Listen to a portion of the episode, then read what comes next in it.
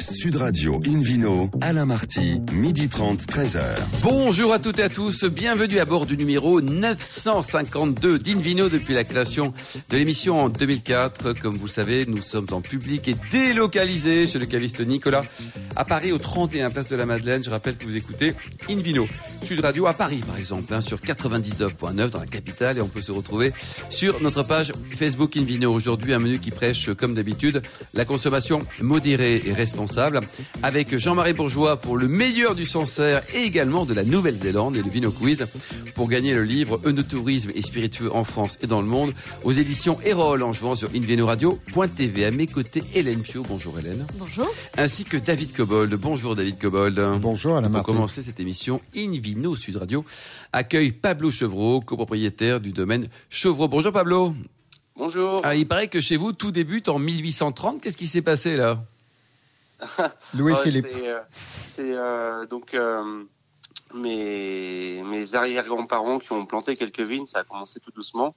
Et ensuite, euh, mais ils n'ont jamais vraiment euh, vécu euh, de la vigne, ils avaient un autre métier, mais c'est eux qui ont planté les premières vignes du domaine. Ensuite, euh, mes grands-parents ont continué jusque fin des années 60 et mon père a repris en 67 jusqu'en 2003 et ensuite c'est mon frère et moi depuis. Donc on est la la quatrième génération Oh, c'est beau, ça. chez Hélène, il y a- il y, a beaucoup comme ça de- d'affaires familiales. C'est une dévoté du vin, ça, non? Euh, c'est une des beautés de l'agriculture, pas seulement vrai, le vin. c'est vrai, vous avez raison. Mais c'est vrai que c'est vrai que dans le vin c'est euh, c'est assez marqué et puis c'est toujours touchant de voir que la, que la génération suivante euh, a envie de se lancer euh, Mm. alors que ça peut vraiment être un métier extrêmement éprouvant. On est quand même à l'abri du moindre nuage. On l'a on l'a vu là pendant les vendanges. Bien sûr. Euh, voilà, on a on, on a parfois très très peur d'un orage de grêle et puis et puis finalement bah, la génération d'après dit Ah, c'est trop passionnant j'y vais. Allez, j'y vais, c'est top Donc c'est votre cas Pablo. c'est ça c'est Effectivement. sûr que c'est c'est Euh, c'est un métier qu'on peut pas faire sans passion ça c'est clair Donc euh, donc vous êtes dans la côte de Beaune en Bourgogne. exactement du côté de, de Centenay. Euh, et puis, euh, bah alors, bon, il y a, il y a vous, il y a votre frère, il y a, il y a des chevaux aussi, non? On a des on a deux chevaux de trait oui c'est une des particularités du, du domaine on a commencé euh, avec des prestataires euh, en 2003 exactement Alors, quels sont les prénoms des chevaux? C'est important pour la suite de l'émission.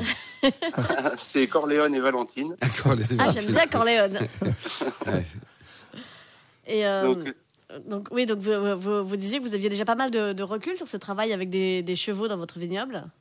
Disons que euh, on a fait ça en prestation et en 2017, euh, un de mes employés euh, qui avait, on va dire, euh, la fibre euh, euh, des chevaux euh, a proposé qui de d'acheter des chevaux et, et euh, de se former pour le, le trait, pour la pour le travail du sol avec les, les chevaux. Qu'est-ce que ça apporte donc- le cheval, indépendamment d'avoir une bête sympa dans son Alain vignoble Marty, vous avez dévancé ma question. Ah, bon.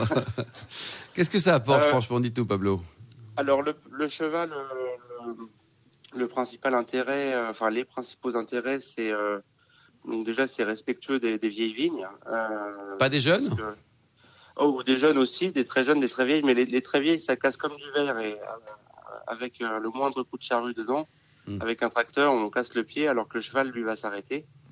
Et bon, ça arrive qu'on casse des pieds avec les chevaux, mais quand même beaucoup moins. Et puis aussi, on peut travailler dans des endroits très dangereux ou très compliqués. Euh, La pente, Sur- par exemple. Voilà, surtout en Bourgogne où il y a, y a, il y a Et puis ça, côtes. ça tasse pas les sols, ça tasse moins les sols. Ça tasse moins les sols. Euh, et euh, après, bon, la, la contrepartie, c'est euh, bon, le- les sols sont moins tassés. On voit, par exemple, sur les années de sécheresse, la réponse des vignes labourées au cheval est très bonne en termes de, de résistance à la sécheresse et de, de qualité et de quantité de production. Euh, et puis également, euh, euh, euh, enfin, on va dire au, au niveau du goût du vin, on, est, on, est- on trouve qu'on a franchi un pas dans certaines parcelles euh, à partir du moment où on les a passées en labour au cheval. Pa- Pablo, est-ce que le crottin du cheval est un bon engrais pour la vigne? Euh, malheureusement non. Ah, mince. Bon, il faut le ramasser, donc, c'est ça? Mais bon, on a un maraîcher dans le village. Lui, euh, lui, on est très content. Ah oui, oui, parce que pour faire le compost, c'est bien le crottin de cheval. Moi, je l'utilise pour mon potager. Allez, on revient sur le vin, peut-être On quitte le potager de bien. David Alors, bah, on- Voilà. on- juste pour dire que les, les- les chevaux ont beaucoup de boulot parce que vous avez euh, une grande, grande superficie, surtout pour la Bourgogne, vous avez 18 hectares. C'est ça. Après, euh, au cheval, euh, aujourd'hui, on est presque à 5 hectares. on, on va pas plus loin pour l'instant parce que les, une fois qu'on travaille au cheval, après on, on ne mécanise plus. C'est-à-dire que le sol devient tellement souple qu'on peut plus y aller en tracteur sous peine de faire des gros dégâts. Ah oui. Donc ça veut dire que on C'est le revers de la médaille. des- Vous êtes condamné à rester avec les chevaux. Il y a pire dans la vie. Hein. Oui, ra- ra- Oui, oui, racontez-nous. après, c'est- bon, dis, le, le gain qualitatif et la qualité et la régularité de production est, est là. Ça vaut le coup, donc, quoi. euh, Bon, allez, on va quitter Equidia pour revenir sur Hélène Bio. C'est ça. Donc les, les, les 18 hectares, ce sont euh, environ deux tiers de rouge, euh, C'est ça. 13, euh, 13 hectares de rouge et puis, euh, et puis euh, presque 5 de blanc. Euh, donc Voilà. euh, sur, euh, sur, sur, sur Centenay, mais pas seulement. Donc les maranges aussi, euh, Centenay, maranges, et puis euh, une des particularités locales, euh, c'est la ligotée. Euh, donc on a de très beaux terroirs euh, situés en Haute-Côte, sur la zone de Haute-Côte euh, plantée en aligoté, euh, dans un secteur où on fait des, des très belles choses euh, euh, avec la ligotée. David Eh ben, Cobol, je je n'oublie pas que vous faites un des plus jolis rosés que j'ai goûté sur les deux dernières années. Est-ce que vous pourriez en parler? Ça, c'est du pinot noir, donc C'est du pinot noir, euh, donc euh, c'est du pressurage direct. Donc on, euh, on presse directement le, le jus de raisin et la particularité c'est qu'il est fermenté en, en fût, Oui. pas, de- pas de fût neuf, hein, mais des fûts anciens, afin de préserver le fruit et euh, l'équilibre. Et puis euh, et puis euh, donc euh, cette cuvée qui s'appelle euh, la cuvée Sakura, oui. C'est- Euh, absolument délicieux. on le met en bouteille, on va dire presque en primeur, hein, et très peu sulfité pour que ce soit très digeste, plein de fruits. Mm. Euh, et c'est vrai qu'on c'est quelque chose qu'on fait depuis très longtemps et euh, donc on a beaucoup progressé maintenant. Ouais, c'est très bien. David Cobol, un petit mot technique sur, sur la ligotée dont, dont parle Pablo. Qu'est- Qu'est-ce que c'est la ligotée? La ligotée, c'est un, nom de c'est cépage. Ah, C'est un cépage. Euh, c'est l'autre cépage blanc de la Bourgogne. Bien sûr, le, le Bourgogne est entièrement dominé par le cépage chardonnay, euh, même s'il y a un tout petit peu ici ou là de pinot gris ou de pinot blanc qui sont euh, des cousins, après tout, du chardonnay et des dérivés du pinot noir. Euh, mais la ligotée, c'est l'autre cépage qui, pendant très longtemps, était un peu euh, mal vu et condamné. Je rappelle que le kir a été inventé pour cacher le féroce acidité que que produisait ce, ce cépage aligoté. Mais il y a des terroirs spécifiques pour l'aligoté, notamment dans le coin des, des Maranges, près de là où, où sont les, installés les chevreaux. Euh, et bien sûr, il y en a même un village qui est dédié entièrement à, à, à qui est Bouzeron, qui est pas très loin. Donc voilà, c'est l'autre cépage blanc de la Bourgogne, très minoritaire, mais, mais qui, qui aujourd'hui... hein, et qui a une belle oui, réalité. et qui, je Euh, pense que le réchauffement climatique euh, est très bénéficiaire à ce ce genre de cépage. Pablo Euh, oui, puis aussi aujourd'hui, on va dire, euh, on a créé une association qui s'appelle Les Alligoteurs, qui est très active et on a essayé de recenser euh, tous les vignerons euh, qui avaient, euh, on va dire, des beaux terroirs et une volonté de bien faire avec ce cépage, parce que Mm. si on le travaille bien, c'est sûr que quand euh, c'est des terroirs de plaine, euh, lui a, est lourd, il fait des vins, euh, comme vous dites, euh, à la- l'acidité féroce, mais lorsqu'il est cultivé sur des sols euh, pauvres, et bien taillé et, et euh, avec Il donne des, résultats intéressants, quoi. Hélène? Ah, plus qu'intéressant, plus Oui. qu'intéressant. Et ça Et peut là, être très bon. oui. Donc On effectivement. a à peu près une soixante- soixantaine de producteurs euh, dans cette association et on fait des dégustations régulièrement et euh, pour les, les professionnels principalement et on a je suis toujours assez enfin, vraiment étonné par euh, la diversité et la qualité des vins euh, lorsqu'on travaille bien que ce cépage peut offrir. Alors, euh, effectivement, de, de, de beaux aligotés, de très beaux rosés, David Cobold en parlait, mais, euh, mais quand même deux tiers de noir, euh, enfin de, de pinot noir, je veux dire, de, de raisin, Oui. voilà, de, de, de, de, de raisin de pinot noir et de, de vin rouge. Euh, alors, une, une jolie gamme, hein, ça, ça, qui, qui- qui va du, entre guillemets, simple euh, Bourgogne euh, en Haute-Côte de Beaune euh, jusqu'à de magnifiques centenais, et puis les maranges qui sont, qui sont moins connus. Euh, que- quelle est la gamme de prix de vos vins euh, en rouge?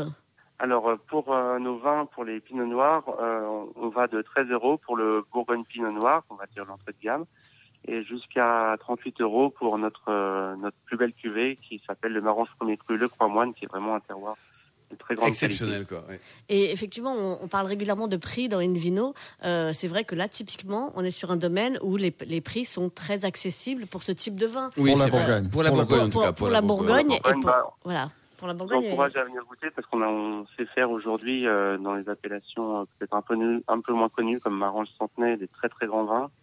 Euh, c'est sûr à des prix euh, qui sont bien inférieurs parce Bien que sûr. on n'a pas eu de dérapage au prix du au niveau du prix du foncier et on sait encore maintenir des prix euh, Raisonnable, on va dire raisonnable pour la Bourgogne. David. Cobol, cette appellation Marange, un petit mot peut-être sur les caractéristiques? Ma- Marange, est- Marange est une appellation intéressante parce qu'en réalité, il y a trois villages. C'est un peu comme euh, ce village dans le, dans le sud de la Champagne qui a son appellation à part et qui s'appelle LNPO, Les rissets les Rosé Rissés. d'Hérissé. Où il y a Rissé. trois rissés et il y a trois maranges, Pablo. Vous pouvez nommer les trois maranges parce que moi, je m'en souviens pas. hein. Donc euh, en fait, euh, il y a trois, villages. C'est chez les Maranges, donc euh, où j'habite, euh, Devise les Maranges qui est perché au niveau, qui est perché sous les falaises, et Sampigny les Maranges qui est dans la vallée Voilà. de la Et, Causanne. et c'est la pointe sud de la côte de Beaune. Après, on est en côte chalonnaise. On passe la frontière, il faut montrer son passeport. Et Alors non, il n'y a pas de, il y a pas de entre entre la côte de Beaune et la côte chalonnaise, il n'y a pas de, de jonction physique. hein. Il y a, il y a des vallées entre. Ah oui, il y a un gap, euh, oui. oui. Il faut Voilà, traverser un euh, no man's land, en fait. Et si vous remontez un peu au nord, à Santenay, il y a un casino aussi. Ouais, et puis il y a même des termes, exactement. Et hein. des termes. Une- Oui, oui. une- une oui, ville parce que quoi. pour avoir un casino, il fallait être ville thermale. Eh oui, oui. Comment s'est passé l'été? Racontez-nous, là, vous avez accueilli un peu de monde. Là, bon, l'été, c'est fini maintenant depuis longtemps. Mais enfin, c'est au mois de septembre, là, qui vient de se terminer. Euh, Vous avez pas mal de visiteurs, des, des personnes qui font des balades ou il n'y a pas grand monde? Euh, oui, la, la Bourgogne a été très fréquentée, euh, on va dire, euh, par les, les touristes euh, européens en général, Oui. euh, qui ont peut-être moins voyagé à l'autre bout du monde avec euh, avec les les problèmes de, liés au Covid et on a eu euh, beaucoup beaucoup beaucoup de monde dans notre région euh, cet été. Est-ce Bon, qu'ils ont bien. acheté? Oui. Ils ont acheté? Ah oui oui oui. Oui. Non, Ouais. c'est, euh, Un non, bourguignon a- heureux, quoi. Merci en tout cas, merci beaucoup. Pablo Chevreau, merci également à vous, Hélène Pio et puis David Cobold. On se retrouve dans un instant, dans un instant au bar à vin du caviste Nicolas à Paris, place de la Madeleine, pour cette émission délocalisée avec euh, le Vino Quiz pour gagner le livre Eunotourisme et spiritueux en France et dans le monde, paru aux éditions Erol. Voilà, tout de suite pour le Vino Quiz.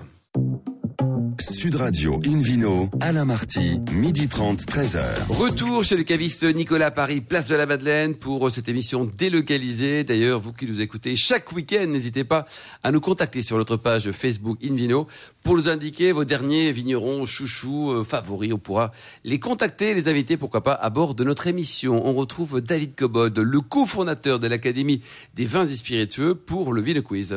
Le Vino Quiz a un principe très simple. Nous posons une question et vous donnez la réponse. Mais vous avez trois options. hein. Un Alors, quelle est la question, crucial. déjà Alors, et vous allez gagner quelque chose quand même. hein, Bien un, sûr. un livre, un magnifique livre, le, le et spiritueux en France. Donc, la question de la semaine dernière fut réponse A.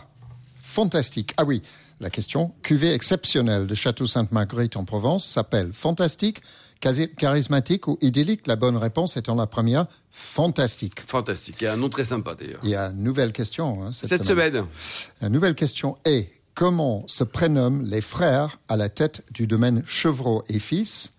Réponse A Jean et Laurent. B Pablo et Vincent. Et C Pierre et Charles. Ouais, alors ça, faut vraiment écouter l'émission attentivement. Ben oui, C'est- ben c'est simple, c'est si, simple. Angéline qui a préparé l'émission a été sévère cette semaine, mais c'est pas grave. Et donc David, qu'est-ce qui va se passer? Eh ben, vous répondez, vous allez directement sur le site invinoradio.tv à la rubrique Vino Quiz. Et puis, si vous êtes nombreux, ce que je souhaite, ce que je pense, euh, vous allez être tiré au sort parmi les bonnes répondants. Merci beaucoup David Cobold. Invino Sud Radio retrouve Hélène Pio, qui est toujours euh, chef de rubrique au magazine Régal, en compagnie d'un nouvel invité, euh, une star qui va de Sancerre à la Nouvelle-Zélande, Jean-Marie Bourgeois. Bonjour Jean-Marie. Bonjour à vous. Alors racontez-nous votre aventure au tout début. hein. il n'y avait pas beaucoup de vignes, il y avait une vache, il y avait six chèvres, puis il y avait un cheval. Effectivement, dans Chavignol, on était en polyculture, c'était après la guerre. Il fallait qu'on fasse un peu de vin et surtout de la polyculture pour nourrir les chevaux. Et il faut savoir que les chèvres, euh, c'était notre alimentation, c'était pour nous nourrir. Le, vin, c'était le fruit pour acheter un cheval et puis euh, aussi un petit lopin de terre. Mais c'était pas le vin qui nous nourrissait. Eh oui, Hélène? Donc là, on parle des années 50, le moment où vous êtes arrivé sur le domaine, Henri Bourgeois. Euh, Oui. euh, on- effectivement, il y avait deux hectares à l'époque. Aujourd'hui, vous en êtes à 70, et pour ne parler que du domaine en France. Oui, euh, on a donc 70 hectares au domaine Henri Bourgeois, et puis en Nouvelle-Zélande, on a 55 hectares actuellement, 45 hectares actuellement. Mais on peut monter jusqu'à 65 dans les meilleurs terroirs. Alors, vous êtes la neuvième génération euh, de cette magnifique famille bourgeois. Euh, ils, ils vont bien, euh, la génération numéro 10, ça va? Ils, ils ont bien, ils ont bien travaillé en septembre? La génération numéro 9 commence à être un peu dégénérée. mais, Ah, c'est pas, ce que j'ai dit, moi. hein. Moi, j'ai juste demandé comment allait la numéro 10, c'est tout. hein. mais la Elle se numéro 10 va bonifie. très bien. Mais votre question était tendancieuse. Fallait bien que je le donne. Hélène, attention. Donc, La euh, génération 10 va très bien et la 11 commence à pousser. Hein. Elle va très bien. J'ai- C'est vraiment un travail familial. C'est la famille bourgeoise qui est impliquée de, de A à Z dans toute l'exploitation du domaine, de l'hôtel et de tout. Alors, parlons un petit peu justement de, cette dixième génération. Je vais continuer dans le tendancieux. Euh, donc, euh, vous êtes à, Sancerre et à Pouilly-Fumé. Donc, euh, il y a vos deux fils maintenant, Arnaud et Lionel, votre neveu Jean-Christophe. Comment ça se répartit les rôles dans une famille où tout le monde a envie de bosser dans la famille? Ça marche comment? Mais ça s'est fait naturellement. Il y a des, il y en a quelques-uns qui sont plus doués pour certaines choses et d'autres pour d'autres. Jean-Christophe, lui, c'est le fils de mon frère, c'est mon neveu, il est très doué dans le vin, dans l'élaboration du vin. Quand il a un beau raisin, son travail, c'est de, le faire, ce beau raisin, de le transformer en excellent vin. Et ça, il est très doué pour ça. Il, a un don extraordinaire. C'est vraiment bon. Les les, euh, les, les gens, les étrangers disent que c'est un winemaker. Non, moi je dis que c'est un amoureux du vin qui fait bien son travail, c'est tout. Et puis alors, vos deux fils, Arnaud et Lionel, ont aussi chacun leur domaine de prédilection? Absolument. Lionel, lui, il a succédé à mon frère Rémi, qui lui, c'était l'artisan de la vigne. Moi, la vigne, j'aimais bien, mais pas trop pour la tailler. Je, je préférais le vin. Et c'est plus Je jovial. comprends, moi aussi. Et Lionel, lui, préfère la vigne. Il a succédé à mon frère et il est dans le développement du vignoble. C'est lui le, on va dire, le manager des, de tous nos vignobles en France et en Nouvelle-Zélande. Et en France, on a deux autres petits domaines également à Sancerre. Il manage le tout. C'est ça. Et puis, euh, et puis on, a, on, a, on a Arnaud aussi. Arnaud, c'est le plus jeune. Mais bon, euh, on pourrait dire c'est le petit roquet, mais c'est pas du tout. Le pauvre. Alors parlons des vins un petit peu. Donc, qu'est-ce que vous avez comme type de cépage là pour vos merveilleux Sancerre et également euh, les, les Pouilly? Ah ben on a que, euh, du Sauvignon et du pour le Sancerre, Sauvignon et Pinot, pour les Pouilly, que du Sauvignon. Et donc ça, ça veut dire que c'est caractéristique de votre région, euh, à part la Nouvelle-Zélande, on le trouve où région, mais c'est surtout caractéristique de nos terroirs, de notre sélection de terroirs. Mon père avait commencé à sélectionner les, les terroirs euh, dans les années euh, euh, 30-40. Et puis après, il y a eu la guerre, on a recontinué, et tout le monde euh, mélangeait un petit peu toutes les cuvées pour faire une grande cuvée, alors que lui, il s'embêtait à, tout sélectionner. Entre parenthèses, il a commencé par la fameuse côte des Mondanés. Et après, on a diversifié notre vignoble en allant euh, mettre un- les pieds sur Pouilly-sur-Loire. D'accord, donc ça a évolué quoi. Hélène proche, quoi. Alors justement, aujourd'hui, euh, combien de cuvées avez-vous euh, à Pouilly et à Sancerre? À Pouilly, on a deux cuvées principales. On a le Pouilly en travertin, c'est des vins, les vignes poussent sur des calcaires, mais à Pouilly, on peut trouver aussi euh, un petit peu d'argile et puis des brins de silex dans, dans ce terrain-là, le travertin. Et la demoiselle du bourgeois qui est à Saint-Laurent-l'Abbaye, là où les moines ont commencé à planter la vigne. Alors là, c'est un chiméridien, ça fait des vins vraiment d'une excellence, d'un fruit, d'une longévité. C'est vraiment la demoiselle. Vous avez mis beau. une demoiselle chez les moines, vous. Vous n'avez pas eu peur. hein Eh oui, Eh oui, mais à la base, bon. c'est dangereux tout de même. euh, non, parce que les moines n'étaient pas mariés, et- et- mais ils avaient le droit d'aller voir les demoiselles. hein. Ah ouais. Chacun ça. son truc, hein, voilà. On en parlera au Vatican. On leur demandera leur avis. voilà, c'est ça. D'où la création du vin de messe d'ailleurs, Hélène. Voilà. Exactement. Qu'on fournit toujours depuis de, de nombreuses générations à côté de l'église de Chavignol. Euh, donc on a on a parlé des cuvées de Pouilly fumé. Euh, Racontez-nous à Sancerre. Alors, à Sancerre, euh, notre, euh, on est à Chavignol, ça ne faut pas l'oublier. Chavignol, c'est là où on produit le fameux appellation crottin de Chavignol. Et il y a un coteau qui est extraordinaire, c'est un chiméridien. Euh, ça s'appelle la côte des Mondanés. D'ailleurs, David, il le connaît très bien, puisqu'il est déjà venu sur place. Et, Et ça grimpe, Chavignol- ça grimpe là. hein. Ah, ça grimpe. Ouais. C'est des vignes qu'on travaille à la main. hein. Mm. Euh, maintenant, Bah, d'où les- chèvres. Et ben, D'où les six chèvres. Effectivement. On pouvait pas avoir de vaches à Chavignol. Bah non. Et tous les villages environnants, ils nous raillaient en disant Ah, Chavignol, il, a la vache du pauvre. C'était la, Ouais, la c'est la chèvre. quoi. Et alors, expliquez-nous voilà. pourquoi, pour, Jean-Marie, expliquez-nous pourquoi ça va si bien ensemble, un bon petit Sancerre avec un petit crottin de Chavignol, là, parce que c'est le Ah. hasard complet ou alors c'est Mère Nature qui dicte ce qu'il faut associer à chaque vin produit? Mais il faut quand même que je reprenne parce qu'il n'y a pas de bons petits vins ni bon, euh, de bons petits fromages. Il n'y a que des grands vins et des grands fromages. Oui, oui, oui, oui, oui. Venant d'un grand homme comme vous, je m'incline. Pourquoi ça va bien? Ben, C'est tout simplement euh, la vigne pousse sur un terroir. Les chèvres dans ces coteaux, ils mangent l'herbe de ce terroir. Alors c'est le même climat, c'est le même sol. Évidemment, ça ne peut que faire un excellent mariage. Et puis à Chavignol, il y avait que des caves. Il y avait des caves, c'était pas des granges. Et pour affiner les fromages, ça s'affinait dans les caves également. Eh oui. Et, et c'est pour ça qu'il y avait des chèvres et des bons vins et des bons. Ouais. Alors racontez-nous votre aventure au, au pays des All Blacks là, parce que Sud Radio, on parle aussi beaucoup de rugby. Hein, c'est the radio du rugby. Euh, on parle bah vrai, mais on parle rugby aussi. Dites-nous, euh, c'était c'était quand là? Vous êtes, euh, enfin, vous avez croisé non pas des moutons, mais des chèvres néo-zélandaises? Vous dites chouette, je vais la suivre. En fait, l'idée euh, dans ma tête était de créer un vignoble à l'étranger depuis très longtemps. Et puis on a cherché, j'ai cherché avec mes enfants pendant plus de dix ans où est-ce qu'on faisait le meilleur sauvignon du Nouveau Monde et le, euh, Pinot Noir si possible. Et puis la Nouvelle-Zélande, c'est vraiment le pays le plus loin. C'est le dernier pays qu'on a visité. Et là, on a eu un coup de cœur. C'était donc euh, en 2000. On a eu un coup de cœur extraordinaire parce que les vins de Nouvelle-Zélande, les Sauvignons, on les trouvait bons, pas excellents, mais il faut voir comment ils travaillaient la vigne avec leurs gros jeunes dires, avec euh, 1200, 1500 pieds à l'hectare.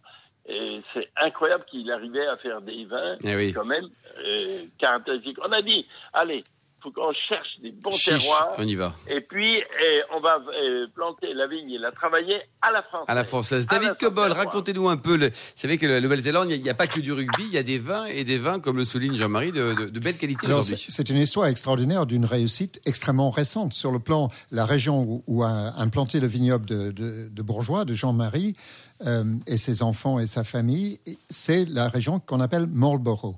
Alors Marlborough, je ne vais pas vous le dire parce que c'est, euh, c'est, euh, on est en France, mais c'était un général anglais qui vous a foutu la pâtée euh, dans, au XVIIIe siècle. Donc c'est une, erreur, une erreur de dénomination, c'est ça. J'aime beaucoup euh, David Cobol qui, qui a quand même pris la nationalité française et qui continue à dire qu'il vous a foutu la pâtée. Dites donc, David, il faudra savoir dans quel camp vous êtes. hein. Vous Non, allez non, mais finir bon. euh, en Nouvelle-Zélande, vous. Hein. Non, alors, je reviens, revenons au vin. La première vigne, sauf erreur de ma part, en Marlborough, était plantée en 78. Euh, 1978. Ah, donc c'est très récent, C'est pas il y a dix générations. Ah hein. Euh, avant, il y avait que des, des pommiers et des poiriers, et c'est parti en flèche. C'est-à-dire qu'aujourd'hui, 70% des vins de la Nouvelle-Zélande viennent de cette région-là, et 70% de, des vins de Marlborough sont des Sauvignons blancs, sont issus du cépage Sauvignon blanc. Ça aurait été un succès mondial sur le plan commercial, et avec des vins de, de qualité évidemment variables, mais des vins de très bon- bonne qualité. Merci beaucoup, en tout cas, Jean-Marie Bourgeois. Comment s'appelle votre domaine euh, néo-zélandais pour terminer? Comment il s'appelle le domaine? Claude Henry. Et je Merci. signale que je, nous servons les vins de Clos Henry et de Domaine Bourgeois dans notre école, à notre, notre à académie. l'Académie, l'Académie des, des vins spiritueux. spiritueux, Merci oui. beaucoup, David. Merci également à vous, Jean-Marie Bourgeois. Merci également, évidemment, à vous, Hélène Pio, et à Pablo Chevreau, euh, tous les amateurs de vin qui nous écoutent. Il y a des millions de personnes qui, chaque semaine, se disent c'est génial, vive Invino Sud Radio. Un clin d'œil aussi à Angéline qui a préparé cette émission, ainsi qu'à Sébastien pour la partie technique. Fin de ce numéro, ça y est, de Invino Sud Radio. Pour en savoir rendez-vous sur sudradio.fr, invinoradio.tv ou notre page Facebook Invino. On se retrouve demain, n'oubliez pas, à 12h30 précise pour une nouvelle émission. Toujours en public et délocalisé chez Nicolas Lecavis, fondé en 1822. On parlera de deux très beaux vignobles, de Cahors et de Gaillac. Donc, vous l'avez compris, nous restons dans le sud-ouest. D'ici là, excellent déjeuner. Restez fidèles à Sud Radio. Encouragez tous les vignerons français, surtout respectez la plus grande des modérations.